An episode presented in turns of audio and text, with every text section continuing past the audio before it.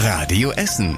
Der Tag in fünf Minuten. Am 5. Januar mit Stefan Weisemann. Guten Abend, schön, dass ihr zuhört. Die Maßnahmen, die wir heute beschlossen haben, sind einschneidend. Sie sind nicht nur die Fortsetzung dessen, was wir vor Weihnachten getan haben, sondern sie sind angesichts der Lage härter. Und zwar ein ganzes Stück härter. Den halben Tag haben Bund und Länder mal wieder zusammengesessen und über die Corona-Regeln diskutiert. Größte Regelregulierung, wer in einem Corona-Hotspot wohnt, darf sich nur noch 15 Kilometer vom eigenen Wohnort entfernen, außer es gibt einen wichtigen Grund, wie zum Beispiel ein Arztbesuch oder die Arbeit. Damit soll vor allem verhindert werden, dass die Menschen in Scharen zum Beispiel ins Sauerland oder in die Eifel fahren zum Schlittenfahren. Aktuell würde diese Regel knapp 70 Städte und Kreise treffen in Deutschland, vor allem in Sachsen und Thüringen. Essen war im Dezember auch mal für ein paar Tage Corona-Hotspot. Aktuell liegen die Zahlen bei uns aber wieder deutlich drunter. Gedanken machen sich die Menschen in der Innenstadt aber natürlich trotzdem. Ich persönlich finde das recht gut, weil Corona ist ja schon ein ernstzunehmendes Thema. Also da sind doch Einschränkungen, das ist ja nicht mehr normal. Vor allen Dingen hätten sie das alle äh, vorher machen sollen. Ich verstehe ja schon, wenn man keinen Urlaub machen soll. Aber dass man dann nicht in die Nachbarstadt gehen kann und dann seinen Vater zum Beispiel äh, besuchen kann, ist dann scheiße. Damit kommen wir zu Regel Nummer zwei. Der Lockdown wird wie erwartet wird verlängert. Das heißt, bis mindestens Ende Januar bleiben Restaurants, viele Läden, Kinos und Fitnessstudios zu. Und solange bleiben auch die Schulen geschlossen. Das heißt, im Januar für alle Schüler lernen am Küchentisch statt in der Klasse. Danach sollen die Schulen schrittweise wieder geöffnet werden. Wann und wie genau, das ist aber noch nicht klar. Auch die Kontaktregeln sind nochmal verschärft worden. Jetzt darf man sich nur noch mit maximal einem einzigen Menschen aus einem anderen Haushalt treffen. So war das ja letztes Jahr im Frühjahr auch schon mal eine ganze Zeit. Ist also ganz schön hart das Ganze, aber Bund und Länder sagen heute, wenn wir jetzt nicht so hart reagieren, dann hangeln wir uns von einem Lockdown zum nächsten. Es ist ein trauriger Anstieg und er ist leider auch so hoch wie noch nie. Bei uns in Essen sind 25 weitere Menschen an oder mit Corona gestorben. Ein paar Fälle sind noch aus dem Dezember, die anderen aber alle aus den letzten Tagen.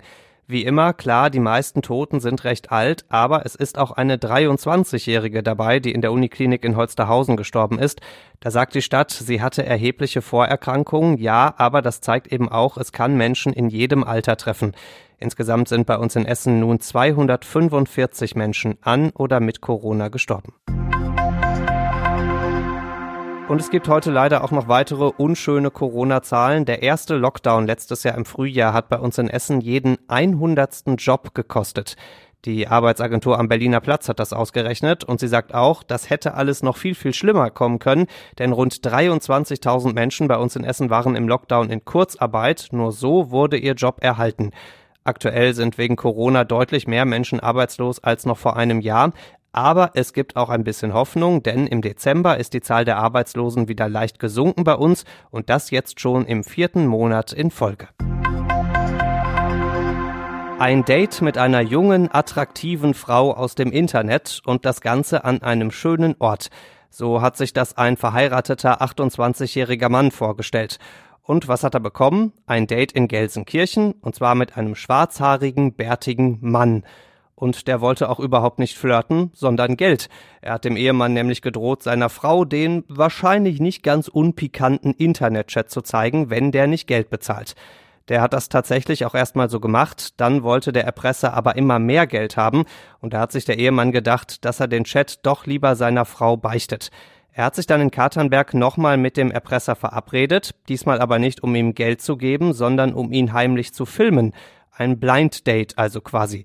Mit genau diesen Filmbildern sucht die Polizei jetzt nach dem Online-Date-Erpresser. Ihr findet die Bilder auf radioessen.de.